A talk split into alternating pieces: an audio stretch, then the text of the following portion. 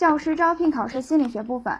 那么本次的心理学部分呢，其实我主要是分为三个部分为为大家介绍。那第一部分呢，主要讲一下我们整个的这个考试的在心理学部分考试的一个主要内容。那么第二部分呢，其实就是针对于我们考试笔试当中，尤其是教育综合知识这一部分，那它的一个题型，我们进行相相应的这个分析。那第三部分呢，其实就是对于我们这个教育基础知识部分与其他的这个考试当中不同的地方，那我给大家介绍两种我们的一个考试策略。那首先呢，我们来看一下第一部分考试内容。那我们知道，对于整个心理学来说，在学习的过程当中，肯定和教育学是不一样的。那相对于教育学和这个职业道德与法律法规来说，那教育学的这个内容相对是比较集中的。而整个心理学，由于它是分为普通心理学和教育心理学，那么在教育心理学当中，可能是考试的一个重点。所以说，我们在学习的过程当中会发现，我们学习的这个内容相对而言，知识点会比较多，而且也比较杂。那有些时候，尤尤其是在我们学习这个学习心理的这个过程当中，我们会发现一遍我们学不清楚，而且呢，相对而言也比较难理解。那这个时候，其实就是需要我们来进一步的去加深理解，或者是加深思考的这个过程，来进一步的学会去总结对于我们这个心理学知识的一些相应的知识点。那这样的话，我们才能够把我们的整个心理学相应的这个学好。那其实我们会发现，在考试的过程当中，我们在心理学部分，它的重点考点还是相对比较集中的。虽然学习的时候，我们需要记忆的这个知识点是比较散的，但是考试的内容还是比较集中，而且呢，针对性相对而言比较强。那么可能对于同一个知识点，我们会采用不同的这个方式考察，因为可能昨天陶老师也已经给大家介绍过了。那我们考试主要是单选、多选、判断题。简答论述和案例分析。那针对于同一个知识点，比如说我们在讲教育心理学当中讲到需要的时候，有一个重点的，我们需要记住的叫做马斯洛啊马斯洛需要层次原理。那这个其实我们在考试的时候是重点内容，并且呢，它可能以很很多种形式来进行考察，可以考察单选题，可以考察判断题，或者是多选题，以及我们的这个案例分析，多种考察形式。所以说，这样一看，我们在心理学在复习的过程当中，相对于教育学来说，难度就是比较大的了。那这是需要大家去重点注意一下的。所以说，整个的一个考试啊，我们还是尽量的去理解性记忆和总结一些相应的知识点，这样才是一个很好的一个解决办法。那我们说，整个的教育心理学，它主要是分为。啊，整个的心理学部分主要是分为两个两大块来进行介绍的。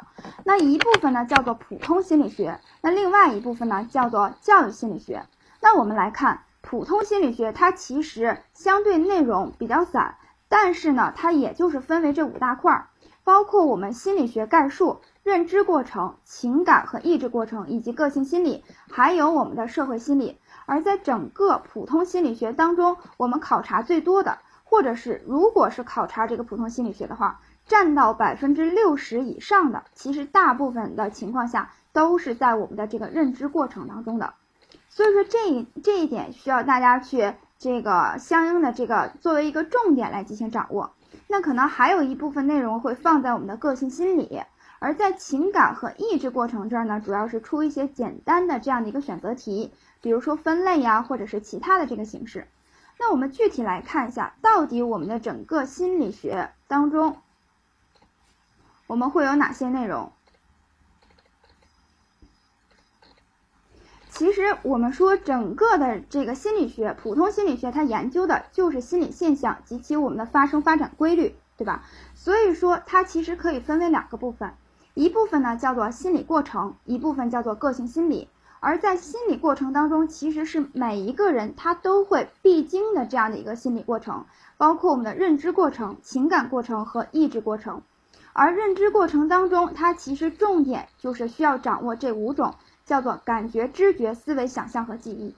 那我们说认知过程其实考察的是最多的，那么包括我们这个感觉、知觉、思维、想象、记忆，这也是考察最多的。所以说这是需要大家去重点记忆的。那回过头来，我们再看什么是认知过程。其实认知过程就是我们对外界信息加工的一个过程。换句话说，就是你认识外界事物，你学什么东西，在这个学的过程当中，你要去认识它、了解它。那这个时候我们会运用到一系列的这个心理过程。其实这个就是一种外界信息加工的过程。而感觉知觉其实是最开始我们获得信息是通过感觉知觉来进行的。而后呢，我们当当我们获得了信息以后，我们会通过思维和想象对于所学的这个信息进一步的加工。认识和认知不是一个概念，那么这个我们会对这个思维和想象进一步加工，最后我们把这个所学的这个信息的内容保持在我啊保持在我的这个脑海里，所以说这就是一个记忆的过程。所以说整个其实在认知过程来说，它是我们这个认识外界事物是这个最重要的一部分。那因此。这个是需要我们去进一步的了解的，而到了这个情感过程，它其实是伴随着我们整个的这个呃认识认识过程或者是认知过程来产生的。所以说，认识过程，我们认识了一定事物以后，我就必然会对它产生一定的这个相应的心理体验，这个时候就产生了这个情绪和情感了。而后呢，我们这个情绪情感，它可以作为一个催化剂，它可以作为我们行为的一个动力。那这个行为的动力就毕竟哎必然要驱使我们去做出某种行为。那这个时候可能对于我们这个行为来说，比如说我们这个学习，对吧？它可能会存在一定的困难，所以说这个时候就需要我们去克服一定的这个困难，来去进行我们相应的这个活动。那这个行为其实或者是这个过程，其实就是我们的意志过程，去克服一定困难。调节我自己的一个行为，从而达到我最终的目的。那整个其实这就是一个心理过程。那么，其实我们说，在整个的这个过程当中，有一个这个心理特征，它是属于整个心理过程都伴随的这样的一个现象。那这个就是注意。那我们说，包括我们的感觉和知觉，你要想感觉一个事物，或者或者是知觉一个事物，你首先得干什么？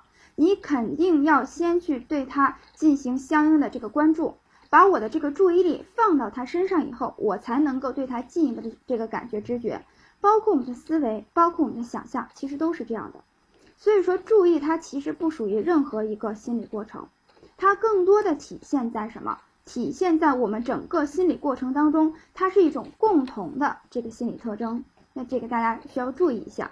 所以说，经常会在这个注意这儿可能会出一些判断题。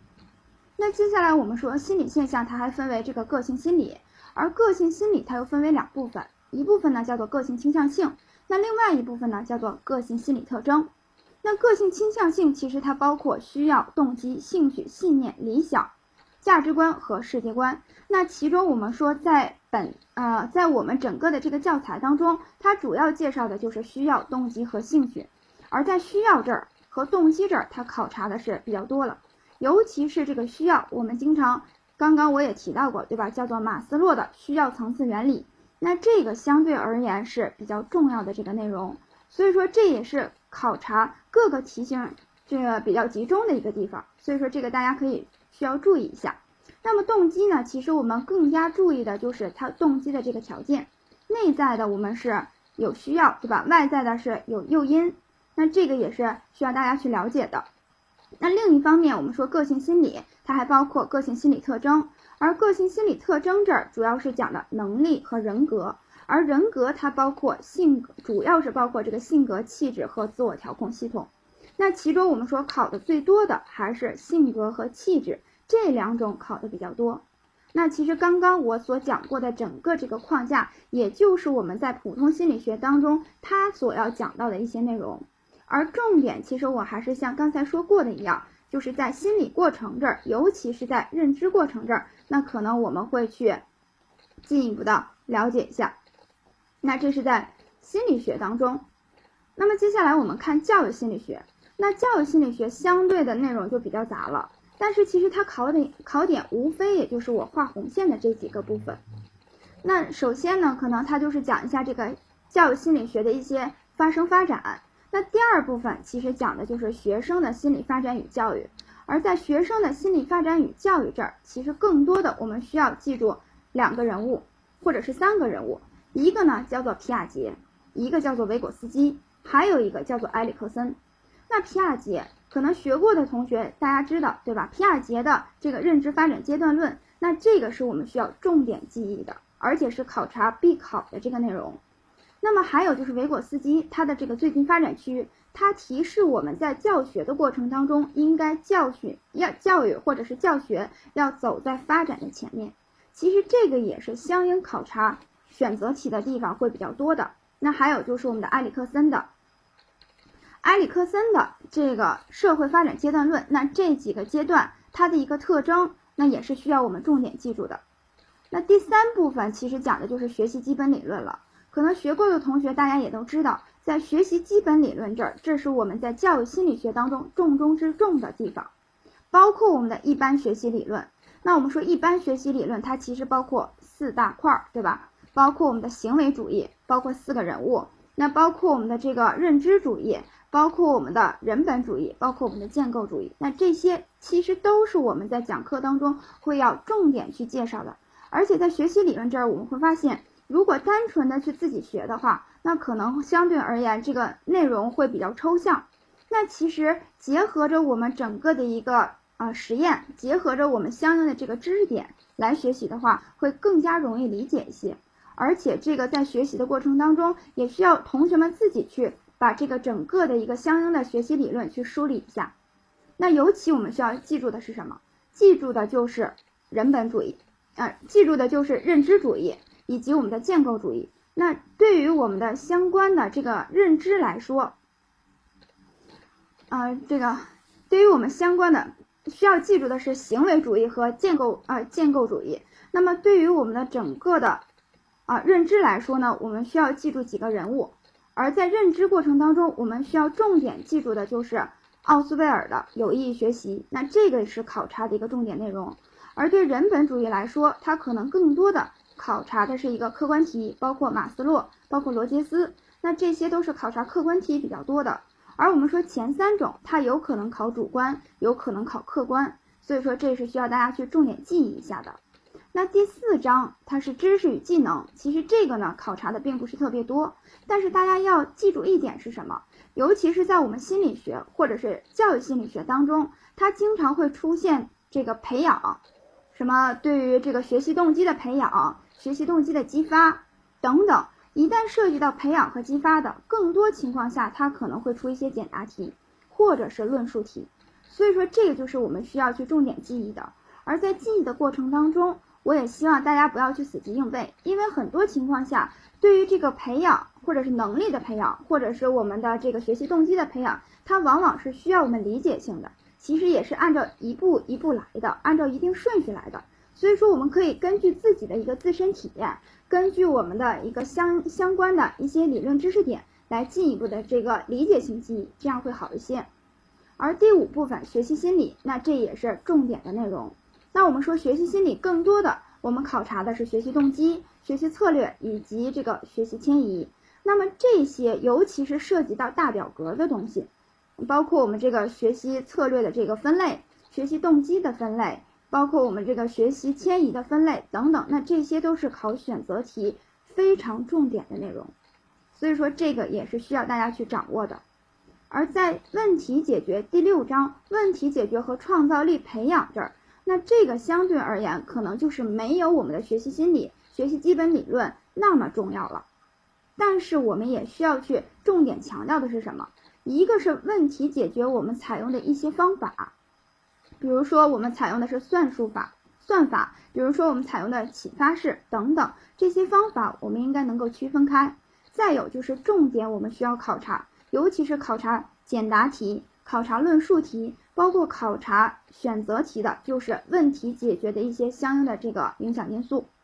那这个是我们考察的一个重点内容，所以说大家可以稍微的去记一下。那么对于创造力的培养，其实就是创造力、创造性的一个基本特征。那这儿可能更多的是需要你区分什么是变通性，什么是这个，什么是变通性，或者是其他的这个内容，都需要大家去重点的去区分一下。所以说这个也是需要去对于我们的这个创造力的培养，他们之间的一个关键信息进行一个相应的这个总结。那么对于这个态度与品德的这个培养来说，可能一般情况下他考察的不是特别多。那如果说他要考察的话，有可能是在态度与品德培养这儿，他进行一个考察的这个相应的一个简答题，或者是这个整个品德形成的过程这儿，他也是需要考察一个这个简答题，或者是比如说从众的这个分类，那这个也是需要大家去注意一下的。那这是第七个。而第八个，我们说教学设计，一般情况下，在综合这个知识当中啊，我们说教学设计其实考察的大多数都是一些相应的这个选择题居多，或者是一些客观题居多。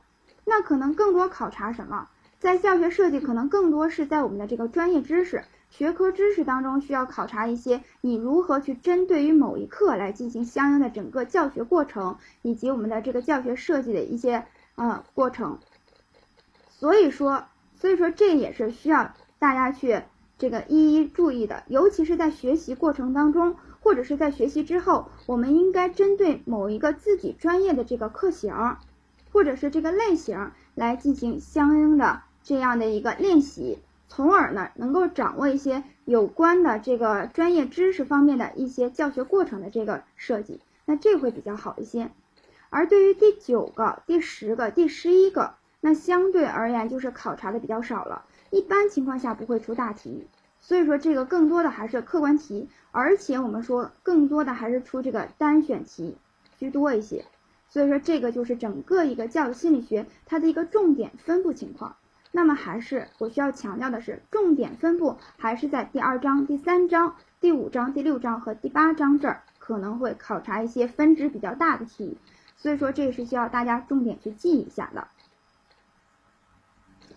那接下来我们来看一下，针对于我们整个的这个综合知识或者是这个教育基础知识当中，我们会考察哪些题型？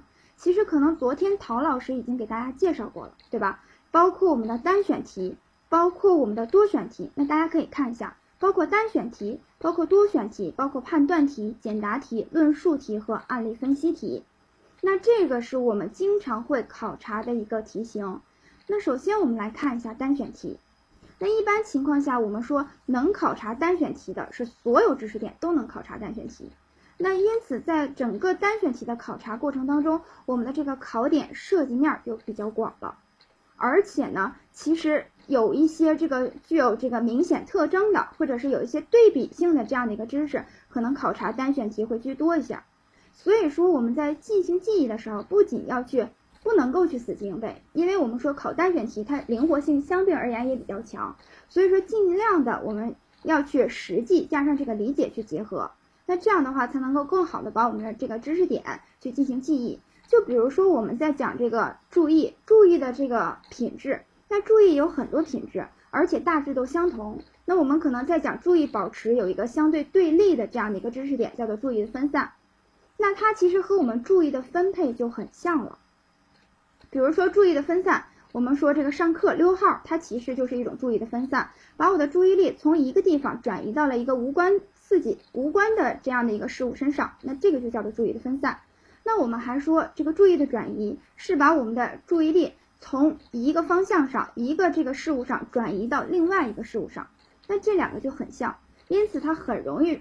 去混淆你视听出这样的一个单选题，那因此我们说一定要区分好它的一个关键信息，包括我们的这个实际，再加上这个理解，把它记住，那这样的话才能够区分开。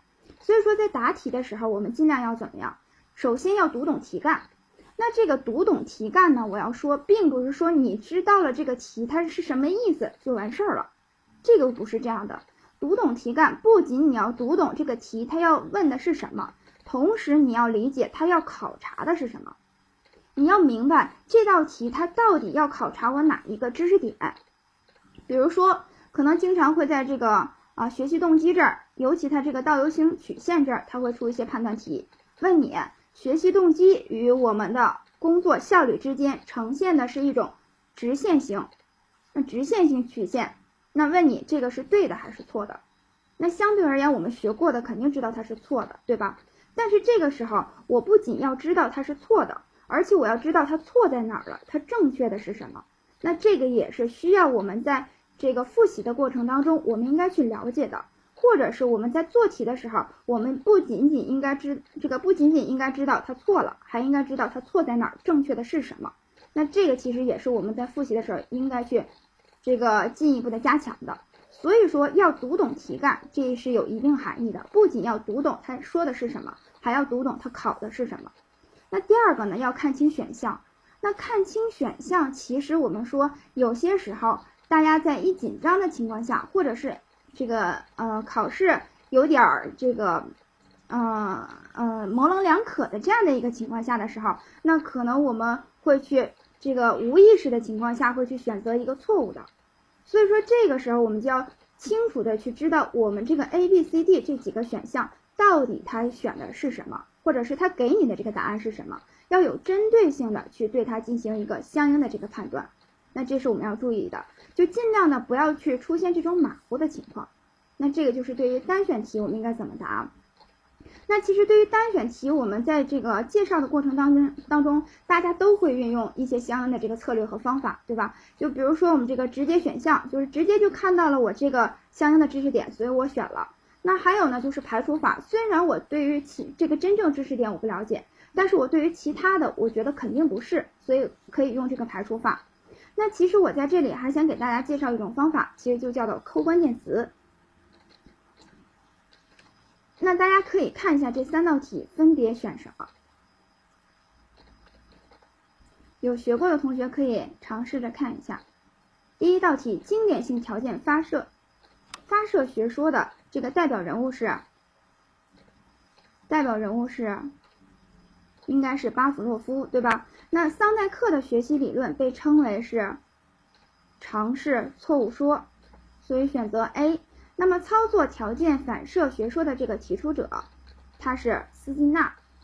其实这个相对而言，如果说大家学过了，应该去很好的理解。但我想说的是什么？我想说的其实就是大家在记忆的过程当中，可以去相应的总结一些它的关键词，到底我们这个关键词。或者是我们这个相应的学习理论，它的关键词是什么？那这个我们需要总结。比如说桑代克，桑代克他其实就是做了一个猫开笼子的实验，对吧？猫开迷笼实验，所以说这是一个事物说，又叫做尝试错误说。那么巴甫洛夫呢，它叫做经典性条件作用理论，所以说它叫经典。那斯金纳呢是操作性的，它与我们的巴甫洛夫是相对应的，而班杜拉主要是观察，通过去这个。让一些小朋友观察其他人行为，来对于他们自己的这个行为做出判断。那这个是班班杜拉的，他观察学习。那包括我们这个认知的科勒的顿悟，托尔曼的他的这个符号，以及这个布鲁纳的结构，还有奥斯贝尔的这个意义。那其实这些都是相关的这个关键词。所以说，尽量的我们要想节省时间，要想在以后的这个复习过程当中，能够去更好的把握一些相关信息的话。所以说，在前期我们复习的时候，就应该去抓住这个关键词，抓住了关键词，自然而然的就能够去很好的对于我们这个单选题进行利用了。所以说，这是我们需要注意的。那第二种，第二种它叫做多选题。那多选题，我们说这个是最难选的，而且也是大家最不愿做的。因为什么呢？因为多选题它的这个选项它是不固定的，它可能有的选两个，有的选三个，甚至有的选四个。所以说它考试难度相对而言比较大，尤其是我们在错选和漏选的时候，经常会不得分。那这个时候也就是加大了我们考试的一个难度。那因此我们在整个的这个复习的过程当中，我们除了要实际一些知识点外，我们更侧重的是什么？应该去理论联系实际，因为往往它这个题型是比较开放式的。所以说，尽量的，我们应该去把我们的这个理论和实际相连。在复习的过程当中，如果能和我们这个相关的这个实际生活当中的一些事例能够联系上，那这样才是能够更好的去理解的。所以说，这也是需要大家去做功夫的。那大在答题的过程当中呢，我们可以采用一些其他的这个，比如说排除法呀，比如说我们这个对于相关的这个内容关键信息进行记忆呀，等等这样一系列的答题技巧技巧。那我们说切记什么？切记凭感觉感觉猜测，因为往往我们也都知道，这个有一些就是墨菲定律，对吧？我们曾曾经说过墨菲定律，那就是你越认为这个是对的事儿，其实往往它也是不是那不是那样的。所以说，当我们去凭感觉猜测，没有一些理论依据的时候，可能你就是错的。那因此我们在复习的时候，更多的、更多的还是要去注意一下，或者是，呃，去联系一下我们的整个的这个实际内容，去进行我们的这个思考。那这是多选题。那接下来我们来看判断题。判断题百分之五十的概率，反正不是对就是错，对吧？所以说相对而言呢，可能给大家蒙的机会会比较大。但如果说大家学的特别好的话，那其实很容易就会找出它的一个关键信息。那么找到了这个关键信息以后，自然而然我们就能够判断去，这个判断正确了。那所以说在考察的过程当中，可能考题呢相对而言比较简单，并且呢，但是在整个的这个设置的过程当中，它还是会故意的混淆一些。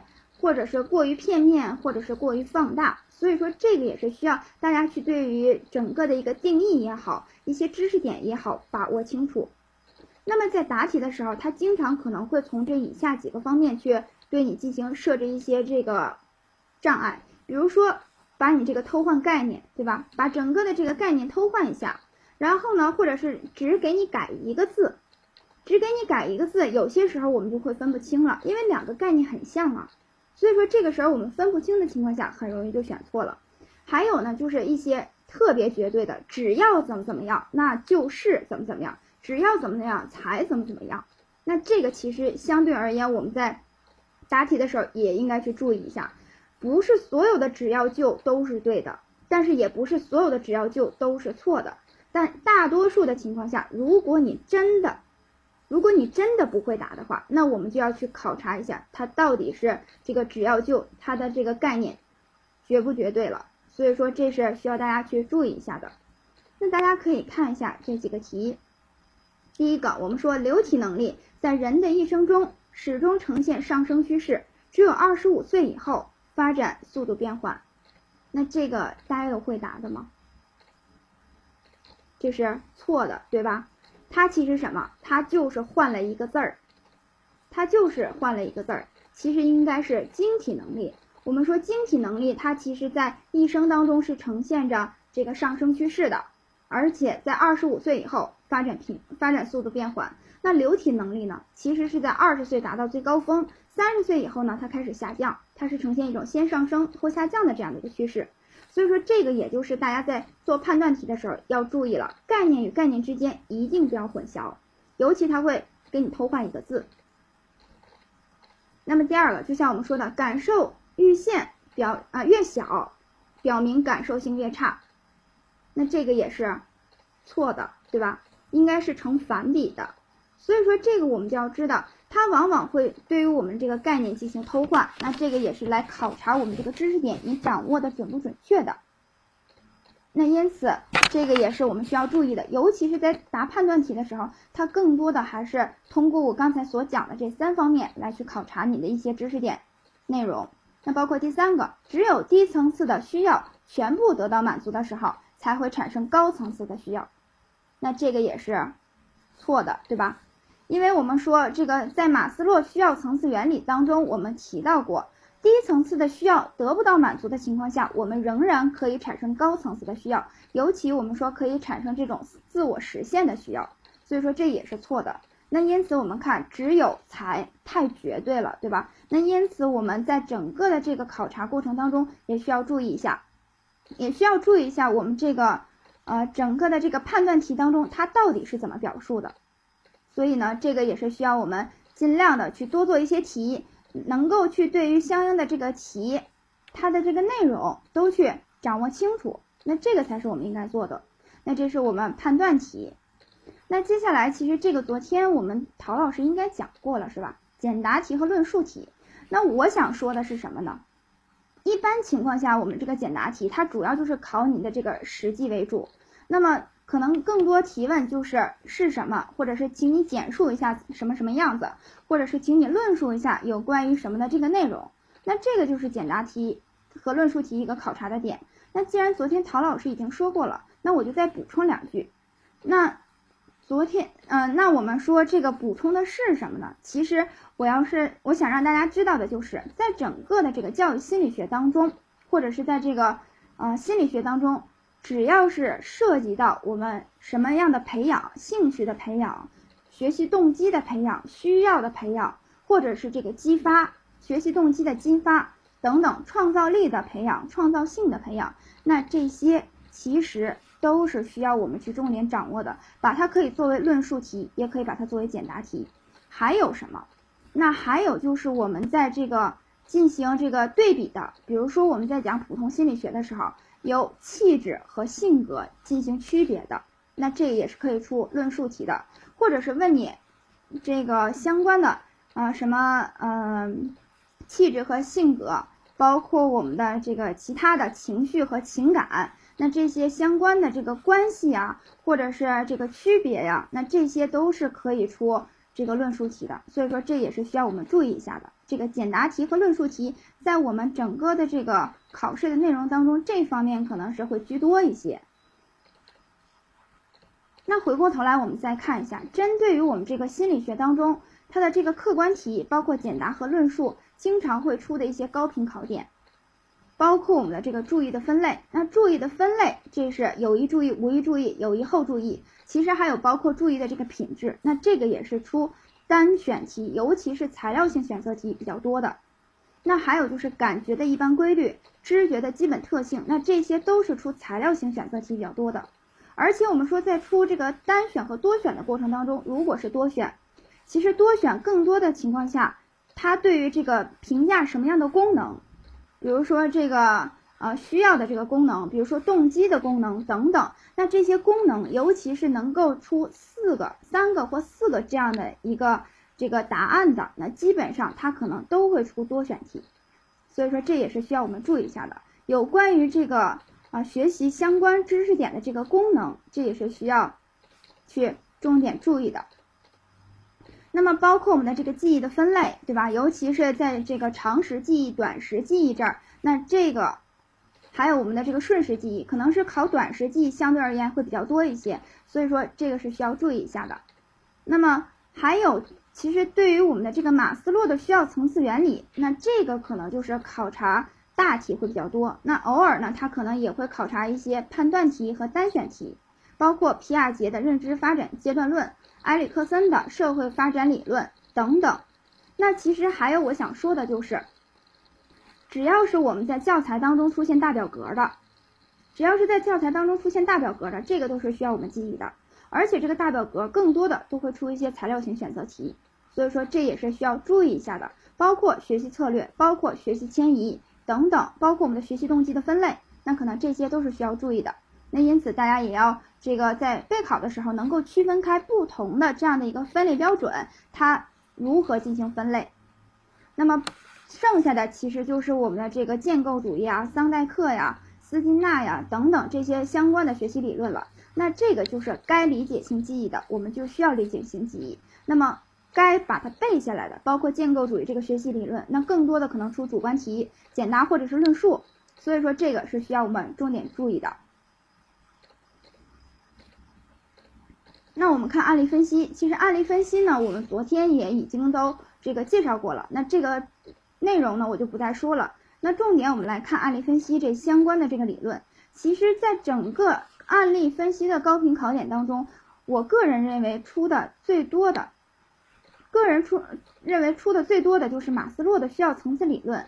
还包括我们的这个韦纳的成败归因理论，那这个学习动机相关的这个内容，如果说它要出案例分析，可能会在这儿考察的比较多，所以说这些是需要大家去记的。尤其我刚刚在这个整个的这个 PPT 上给大家呈现的这个知识点，最好还都是记一下，因为它是整个的一个心理学部分，它的一个主要内容基本上都在这儿了，而且考点呢也大部分都在这儿，所以说需要大家去记忆一下。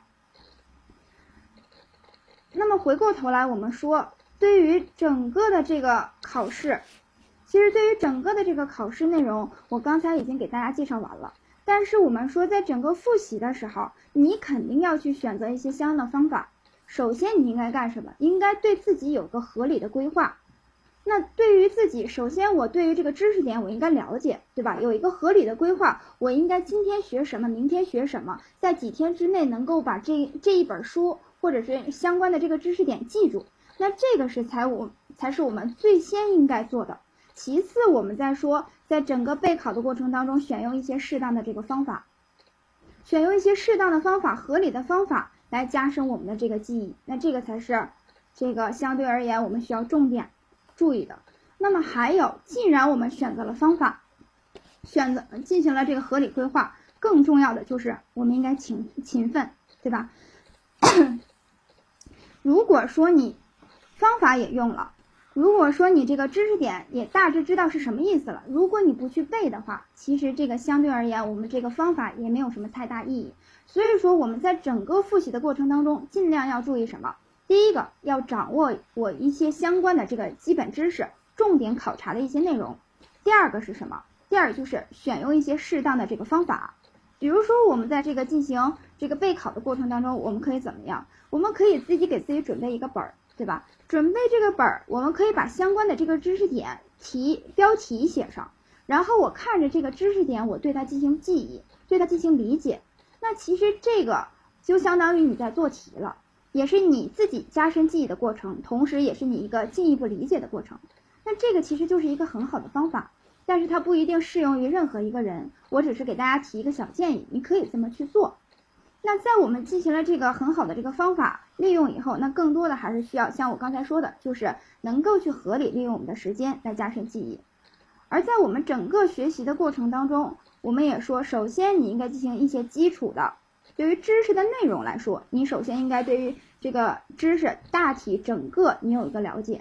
那可能你在学习的过程当中，比如说这个大家如果要报了这个中公的班，可能刚开始我们是一种基础强化班，对吧？可能你在这个基础强化班，如果你没学过的话，那可能就是对于这个相应的学的内容不是能够完全记忆，大致也就是能够记到百分之五十到七十，那已经是很不错了。接下来我们这个进行的就是对于这个重点知识来进行记忆了。那对于重点这个知识，就是像我刚才给大家大家呈现的这些，这些是必须记住的，必须记住的。然后我们对它这个相应的这个知识的关键词、关键信息进行区分。那这也是我们接下来进一步需要做的。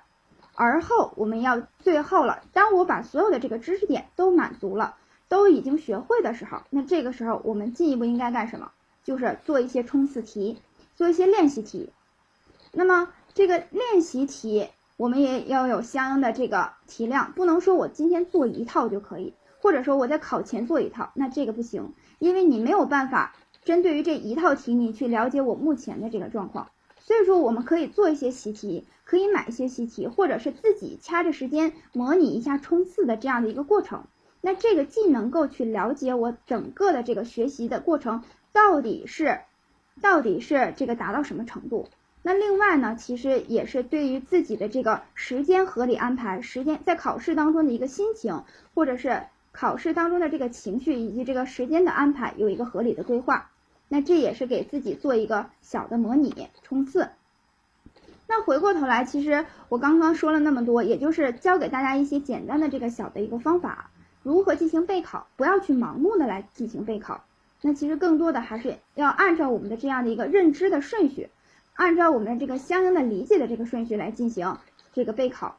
那我们说，可能昨天我们的这个陶老师已经给大家介绍过一些相关的这个备考策略，比如说可以采用一些记忆术，可以采用一些相应的这个联想法，或者是把我们一些关键词提出提取出一个字来进行一个编口诀这样的一个模式。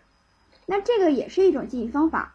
而对于我们今天的这个，可能是我着重的是讲一下这个学习理论，它的一些这个记忆方法。那可以有两种方法，第一个呢就是理解形象记忆方法，那第二个呢就是图表记忆方法。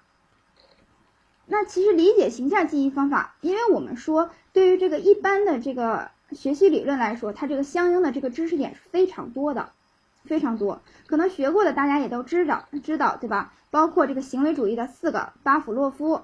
包括这个桑代克以及斯金纳和班杜拉，那这些都是，这个都是需要去理解的。那这个时候你要硬背的话会很困难，而且你是在不理解的情况下你去背它的话会很困难，大家可能背的这个过程当中也会很痛苦。所以说这时候我们就要注意，可以采用一些这个图像法，因为我们说百度嘛，百度它是一个万能的。那什么情况下我们都可以运用它？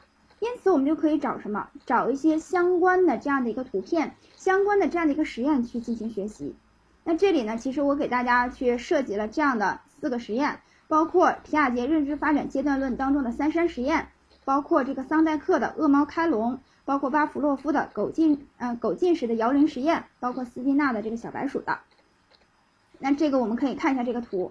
当你看到了这个图的时候，你就会发现其实也没有那么难，也没有那么难。我们说三山实验讲的是什么呀？讲的是这个在前运算阶段认知认知的过程当中，前运算阶段我们是具有自我为中心的，也就是在这个阶段的孩子，他可能更多的看事物的角度都是从自我的这个角度出发的。所以说桑代克他就做了这样的一个实验嘛，让这个孩子去看这个沙盘。然后呢，这个沙盘上有三座大山，那三座大山其实它的这个从不同的角度看，它的这个场景是不一样的。然后他就问这个孩子说：“这个对面这娃娃看到这个山，它是什么样子呀？”然后结果他就把这个照片儿不同角度拍的这个照片给这孩子看，每次孩子都会抽出他自己看到的这个角度。那其实这就是所有的这个判断，所有的这个想法都是来自于自己的这个角度。那这就叫做自我为中心。所以在记忆的过程当中，其实我们就是需要去对于这个相关的实验，或者是相关的这样的一个啊图片进行理解。那如果说你在考试当中你想不起来它这个前运算阶段有具体的是什么东西，那我就想图片，我把这个图片记下来，对吧？那把图片记下来，自然而然我到当时在这个想不起来的时候，我一想到图片啊，我知道它是说的什么意思，那我自然而然我就知道它是什么特点了。所以说，这个就是三山实验，其实我们也是需要去重点注意的。那这是皮亚杰的，那我们再看，那这个是谁的实验？这个是谁的实验？这个有知道的吗？对，巴甫洛夫的，对吧？巴甫洛夫的这个狗摇铃实验。那其实通过这样一个小小的漫画，你一看就知道巴甫洛夫的狗摇铃实验。那其实巴甫洛夫摇着铃，然后呢，这个狗跟这个孩子说，其实这个整个过程，你说在记忆的时候他痛苦吗？其实看这个漫画就一乐呵，对吧？一点都不痛苦。所以说，如果是你这个在边看漫画边乐呵的这个情况下，再加深我们的这个记忆，其实相对而言也就是比较容易了。那你看这巴甫洛夫，这个他摇着铃，然后呢，这个狗跟他说说这个。啊啊！一摇铃，我这个条件就反射了，能够产生这个唾液。那其实这就是巴甫洛夫在整个建立他的这个经典性条件作用理论过程当中，他体现出来的整个这个实验过程。那其实看到了这个图，利用了我们这个实验，自然而然就想到了巴甫洛夫他的这个实验是什么内容。那接下来我们再看这个，这是谁的？这是谁的？桑代克的，对吧？桑桑代克的恶猫开笼实验，又叫做尝试错误说，或者叫做事物说。那一看到这个装置，就想到这个猫子如何进行开笼子，让如何呢？去通过这个吃到食物来进一步去掌握这个开笼子的方法，通过不断的尝试这个错误来进一步的学习了开笼子，能够进这个在短时间内去踩踏板，然后把笼子打开。那其实这也就是桑代克他这个恶猫实验，也就是他总结出来的这个相应规律所体现的这个实验。那这样一来，其实你看完了这个图，其实就不用去记什么相关的一些这个知识点了。你只要知道它这个实验是怎么做的，自然而然你其实自己就能总结出来。那因此，我们对于这个整个学习理论来说，它并不难，只需要大家去记忆一些相关的这个图。然后呢，通过这个图去推导一些、联系一些它的这个实验就好了。那这个呢？这个叫什么？这个是斯金纳的操作性条件作用理论，对吧？小白鼠它和猫的区别是什么？猫是先饿了，它有了一个刺激，然后它再做出反应；而小白鼠呢，它是先有了这个行为，然后在这个笼子里先一顿跑，跑完了以后再给它这个食物，给它刺激。所以说它俩的这个区别，一个是应答性的，对吧？一个就是这个操作性的。那其实这个就是它们之间的这个区别。同时我们在记的过程当中，也需要去记住一些相关的这个知识的这个内容。那操作性条件，我们说它这个强化和我们的以前这个操作性，它的这个强化规律，对吧？包括这个正强化、负强化、惩罚、消退等等，那这个都是我们操作性条件作用理论当中的。那这个呢，也是需要我们去重点注意的。所以说，根据这个图，根据这个实验，我们就需要去这个配着这个实验去理解这相应的这个知识点。那其实我们说行为主义还有一个叫做班杜拉的观察性学习，对吧？观察这个小朋友，他的这个把这几个小朋友放在一个不同房间里边，然后让他看不同的视频，而后呢又把他放在一个大房间里面，看看他对于这个娃娃有什么样的行为。那如果这个小朋友打娃娃，那可能他就是在第一个这个放在第一个房间里边，那这个小朋友他打娃娃的次数或者是几率会比较大一些。那第二个小房房间里边。那这个小朋友打娃娃的这个次数会比较，这个小一些，而第三个呢，没有什么强化的话，那他打有的打娃娃，有的就不打娃娃。那其实这也是通过观察别人的这个行为以及他受到的这个强化，从而来行使自己的这个行为。那这也就是班杜拉的。那班杜拉的这个实验，其实也就是进一步的去推导出了它相关的这个理论了。所以说，在整个记忆的时候，真的不是特别的难。那大家可以这个记住一个小口诀，叫什么呢？叫做巴巴甫洛夫的狗啊，桑代克的猫，巴甫洛夫的狗，斯金纳的小白鼠，班杜拉的小朋友。那这样一来，通过记住它这几个实验对象，其实自然而然就记住了它的这个实验。那记住了它的实验，你就可以推导一下，根据自己的理解推导一下相关的这个内容。班杜拉的他是小朋友，因为他是拿小孩儿去做这个实验的，所以说这是他的一个实验内容。那其实这就是第一种，我们可以通过这个图片，通过利用他的这个实验去理解我们整个学习的理论的一些相关的内容。那么第二个是什么？第二个是利用故事。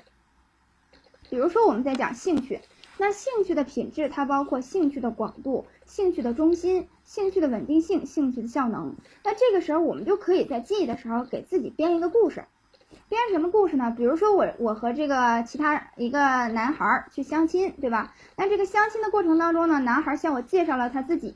那介绍的过程，他可能就说，哎，我这个人这个兴趣十分广泛。那我喜欢打打篮球、打排球、打乒乓球、打羽毛球。那这个指的什么？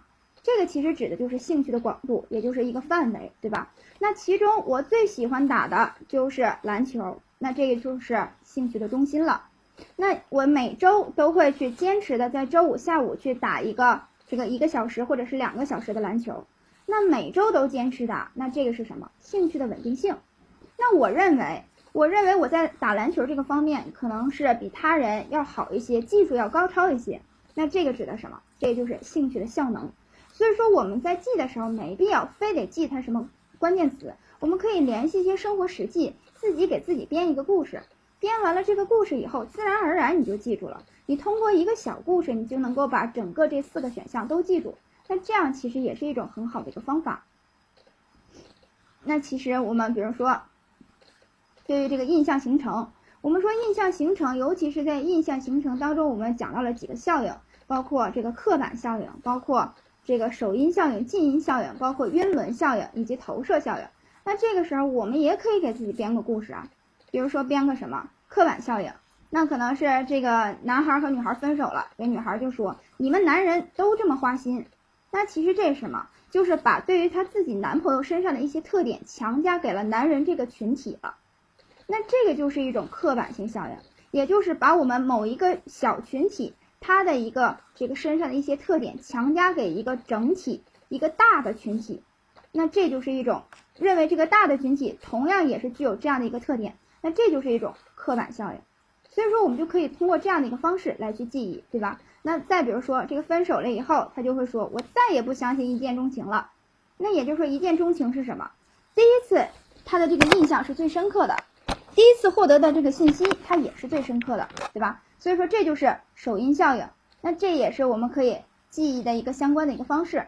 那再比如说近因效应，那原来你之前都在骗我，那原来你之前都在骗我。证明你最近的这个信息给我的影响是最大的，所以说我相信我现在的这个获得的信息，那我最近的信息给我影响最大，形成的这个效应，它就是近因效应。那这样一来，我们记的时候是不是就会很方便？所以说，我们针对于这个相关的这个内容，尤其是在普通心理学当中，普通心理单学当中没必要说死记硬背，完全我们可以利用一些生活的实际，给自己编一些小段子，给自己编一些小口诀、谐音，以及运用这个计数等等，运用这样的一个方法来去加深我们的记忆会更好一些。那这个就是我们在理解形象记忆法当中，我们可以采用这两种方式，一个是利用实验，一个是利用故事。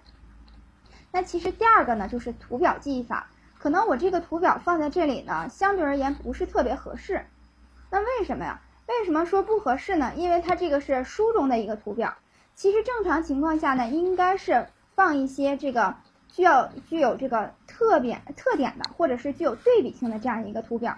所以说我们在整个的这个记忆的过程当中，如果是有这样的一个对比性的区别的，比如说我们在讲这个气质和性格的时候，它有很大的区别。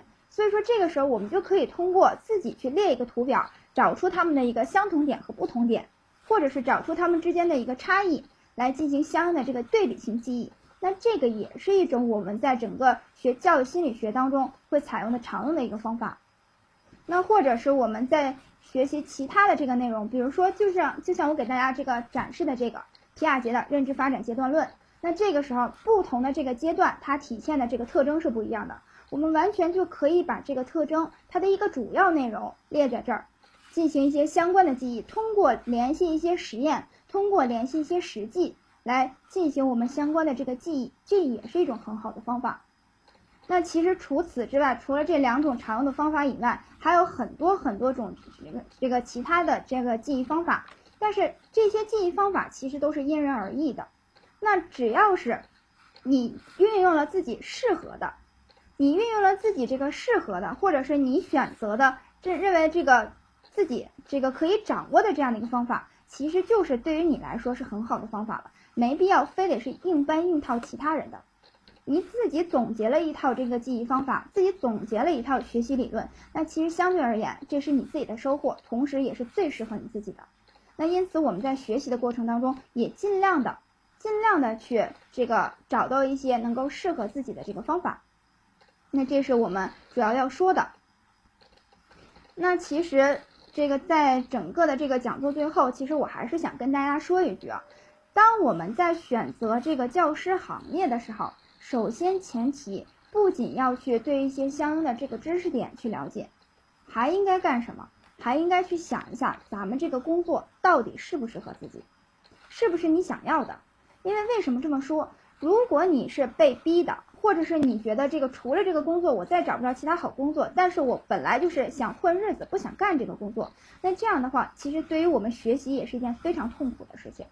那如果说你真的想好了，我将来就要从事这样这样的一个行业，这个教师非常是这个非常适适合我。那这个时候，其实相对而言，我们在学习的时候也就更有劲头。我们说，当一个人有了需要。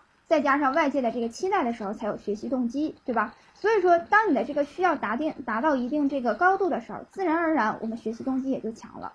那因此，我们在整个学习的过程当中，也要去注意一下，看看或者是自己考虑一下自己到底适不适合这个专业。那这个就是我们要说的。那其实整个的这个内容啊，相对而言就是比较少，而且呢，我也就是整个对于我们的这个内容大致的去给大家介绍一下。那么可能啊，大家还有一些小的疑问啊，那大家可以现在去问一下，或者是有什么其他不懂的，可以这个问一下。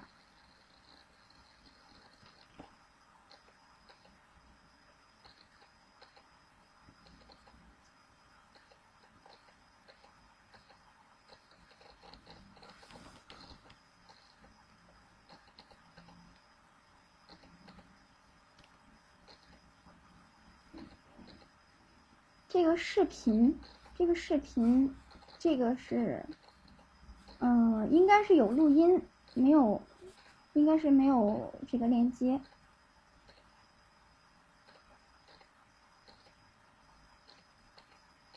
知之深，爱之切，行之间啊！大家刷的太快了。知之深，爱之切，行之间，说的是。应该是选 A，认知、情感和意志，没有名词解释，没有名词解释。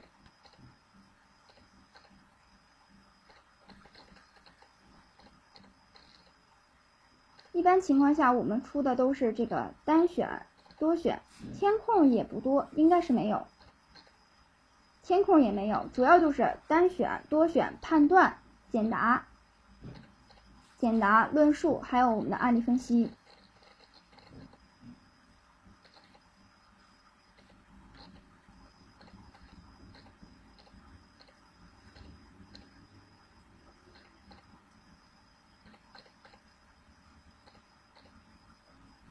如果说他他写的是行之坚，如果他不是写的行之坚，坚是什么？坚韧，对吧？能够去根据自己的这样的一个想法，能够去克服一定的困难，达到自己的目标，那这个才叫做行之间。所以说，它不是单纯指的行为，它其实是意志驱使着我们这样的一个行为，是一种意志行为或者是意志活动。那因此，我个人认为它应该是选择 A。它是一种意志，而不是行为。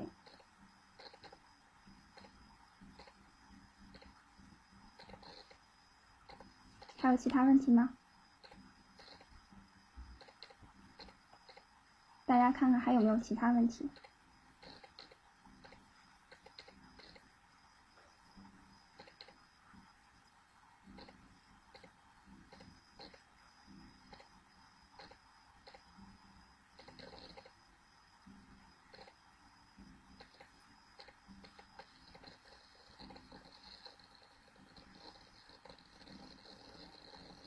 题型是吗？我们这个教育基础知识，一般情况下它是单选、多选、判断、简答、论述和案例分析，这是我们这个教育基础知识当中会出出的这个题型。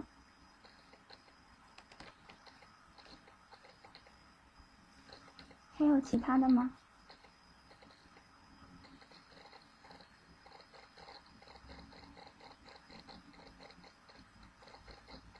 正常情况下，对综合是没有填空的。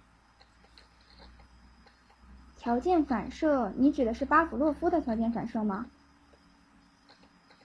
麦芽糖，你说的是巴甫洛夫的条件反射是吗？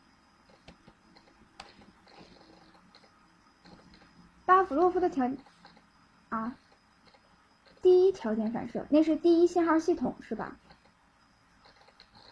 你说的应该是第一信号系统。那我们说这个整个，我们说在整个反射的过程当中，它是分为两种。那第一种是无条件反射，也就是相当于我们这个生理条件生理反射，对吧？就是相当于我们的这个本能等等。那这个都是没有外界刺激、没有外界条件产生的这个情况下，然后它自然而然由自己自身生理情况下产生的这样的一个反射。那这个叫做。无条件反射，那么另外一种呢，叫做条件反射，就是有一定的这个条件刺激的情况下，我会产生这样的一个反射，那这个就叫做条件反射。而我们说条件反射它分为两种，那第一个叫做第一信号系统，第二个呢是第二信号系统。那往往第一信号系统它都是由我们这个物理特性、物理特征作为我们的这个刺激，作为我们的这个条件，从而使人产生一些相应的这个反射的。那这个就是。第一信号系统，比如说，比如说我们这个声音，对吧？声音大了，我会捂耳朵，那这个就是通过这个声音这个物理特性、物理刺激，从而产生了我这样的一个条件反射。再比如说，我碰到热的杯子，我会抽手，那这个都是属于第一信号系统，它都是由这个物理特性来体现出，或者是来作为我们的这个刺激的。而第二第二种，第二种叫做这个第二信号系统。那第二信号系统更多的情况下，它是通过我们这个用语言去描述，或者是通过我们的语言和符号系统来进行作为媒介来产生的这样的一个条件反射。那这个就叫做第二信号系统。比如说我们这个谈虎色色变，对吧？一谈到这个老虎，然后呢，这个我就立刻觉得害怕。那这就是第二信号系统。像这个你说的这个望梅生津。那其实望梅生津，我们要知道它这个典故，它不是看到梅子，它其实是谈到梅子，然后呢，觉得这个嘴里发酸，那其实这也是一谈到这个梅子，我就想到这个梅子特别酸，从而自己这个嘴里发酸。那这个就是一种第二信号系统，对吧？那其实还有一个叫做长梅生津。那我们说长梅生津，吃到梅子，它产反这个产生嘴里发酸的这个感觉。那这个是什么？其实这个不是第一信号系统，它是一种无条件反射。吃到梅子了，它是一种这个生理反反应，生理反射，所以说它是一种本能。那因此它是一种无条件反射，对吧？那这个我们应该区分开，你吃到梅子了，然后你才会产生这样的一个嘴里发酸的这样的一个状态。那这个它是由我们的这个语言去描述的吗？它不是描述的吧？它也是没有我们这个语言和这个符号这个符号系统来作为中介的，来作为这个条件刺激的，所以说它是一种无条件刺激，无条件反应。还有其他的吗？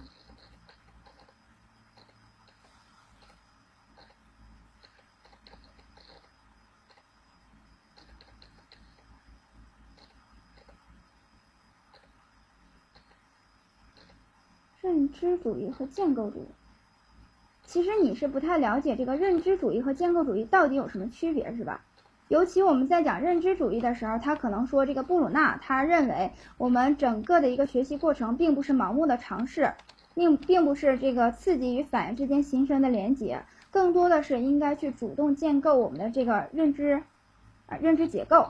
而建构主义呢，更多它也强调的是应该在学生已有的这个基础上，让他们去主动建构。它俩的区别是什么？我们说其实布鲁纳的这个认知主义，它是它是一个过渡。它是我们这个认知和建构中间的一个过渡，它既有这个主动去建构，又有去这个认知，所以说这我们应该去注意一下。但是我们说，在整个的过程当中，我们说在整个的这个过程当中，布鲁纳他更多强调的是，我们应该去掌握学习知识的这个结构，掌握我们这个知识体系，或者说他更多强调的是这个认知结构的一个重要性，这是他强调的内容。而建构主义，建构主义它更多强调的是要去关注学生已有的这个经验，并且让学生主动的去进行学习，主动的去掌握知识。所以说他们这个强调的这个内容是不一样的，一个是强调我们应该重视的是认知结构，另外一个强调的是应该主动性，主动去做这个事儿。所以说这是他们的一个区别。任何教育。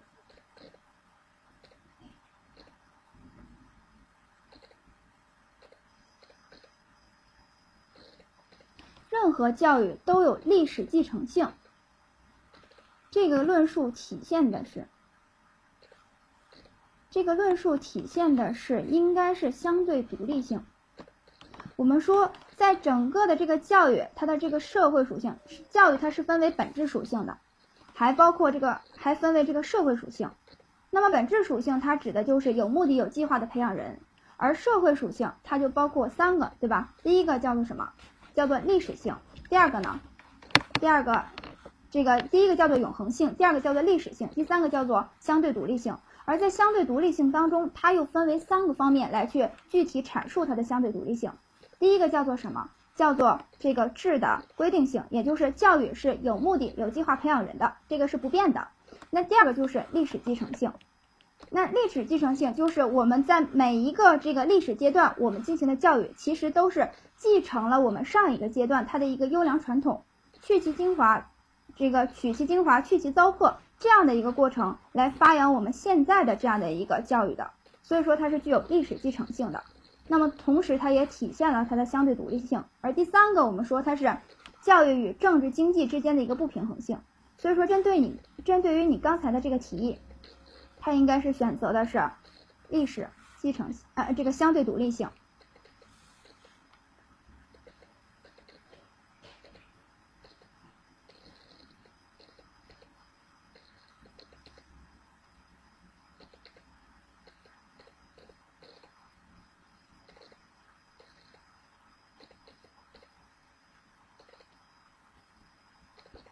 啊，这个可能也是大家都关心的一个问题。教育综合考试教育学教育心理学占的比重有多少？那一般情况下，我们说考试综合的话，它可能会教育学占的比重会大一点，相对于教育心理心理学。而在这个整个普通的这个心理学，或者是在整个心理学这一块儿，那可能教育心理学占占用的这个时间会，这个占用的比重会更大一些。所以说，我们还是要重点去记的就是教育学和这个教育心理学。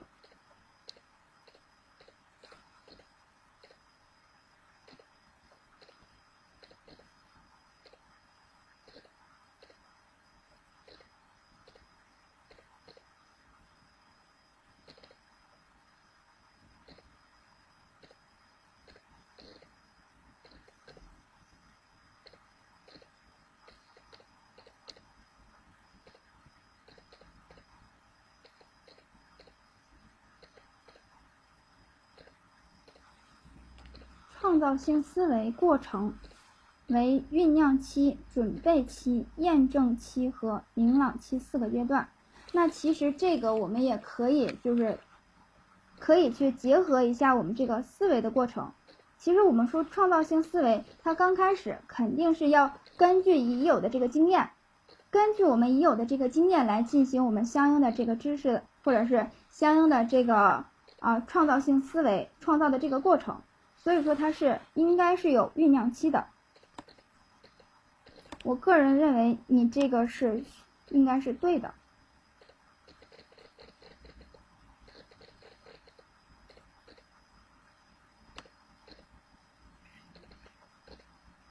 适应智能差，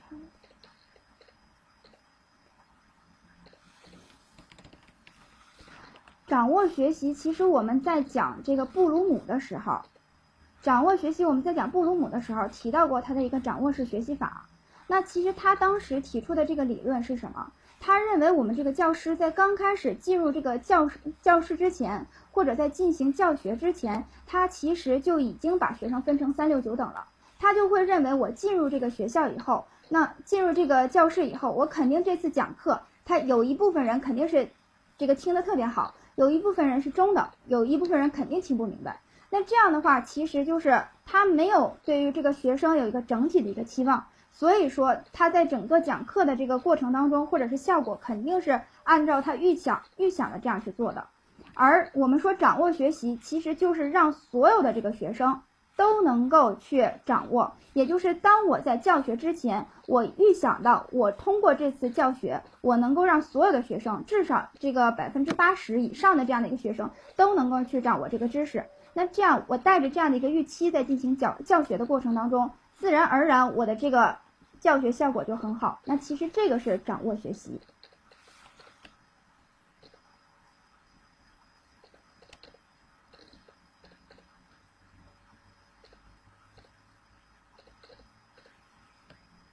所以，我认为你刚才说的这个适应智能差异的教学方法是掌握学习，我个人认为有点太绝对了。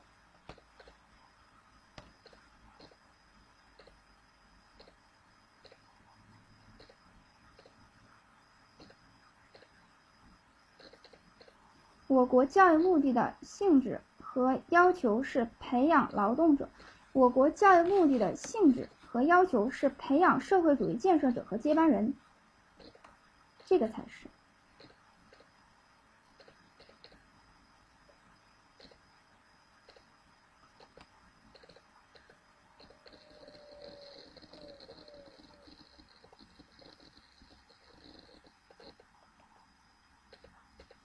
但是我们说，整个像你说的这个，需要考虑我们这个创造性思维的这个顺序，对吧？但其实我们在整个这个创造性思维的这个过程，它就是包括了我们这个整个这个酝酿期、准备期、验证期和明朗期这四个阶段。那其实这个也就是他在创造性思维的时候，我们应该去遵循的这个顺顺序。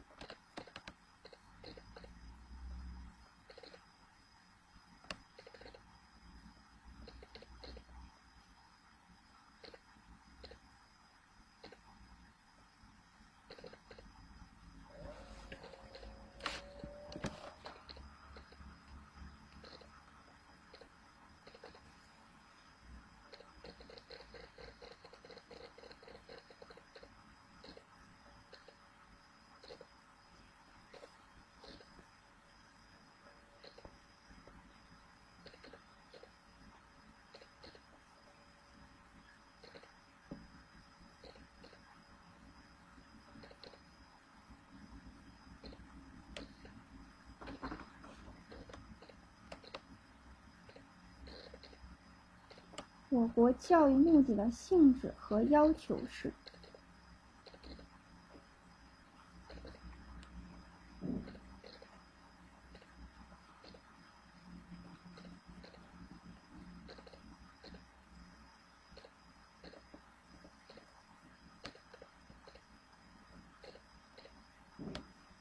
应该是选择。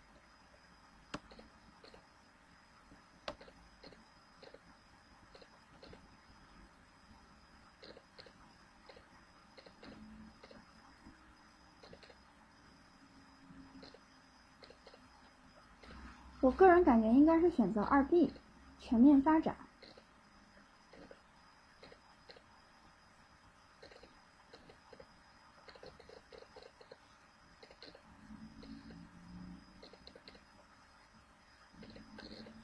因为我们说这个我国教育目的它是什么？其实就是培养四有五育的，对吧？四有有理想、有道德、有文化、有纪律的；五育德智体美等全面发展的社会主义建设者和接班人。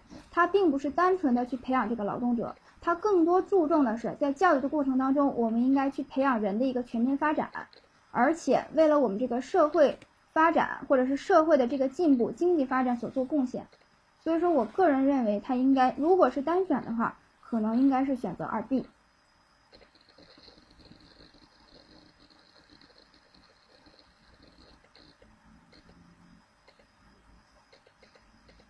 如果他要是 A 的话，培养劳动者，那可能就是单纯的去从他最后这句话来进行判断了，培养社会主义建设者和接班人，更多的情况下就是为了社会服务的。但是我个人感觉还是应该选择二 B。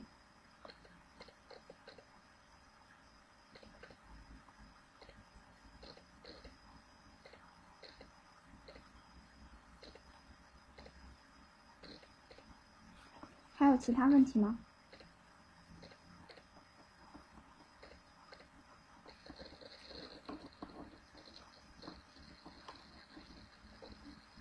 同学们还有其他问题吗？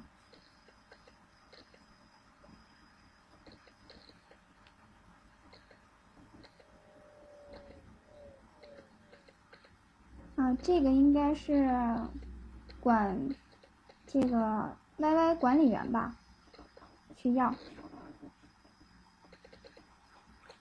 那最后呢，就是大家可以去，大家去可以关注一下我们的这个明天的明天的这个语文的一些讲座。如果是语文专业的，大家可以去听一下，相对而言，对于我们这个备考也非常有这个帮助的。那么最后呢，就祝啊祝大家能够去取得一个好成绩，能够去啊进入我们的。这个自己梦想的一个岗位。那今天我们就到这儿，谢谢大家，大家也辛苦了。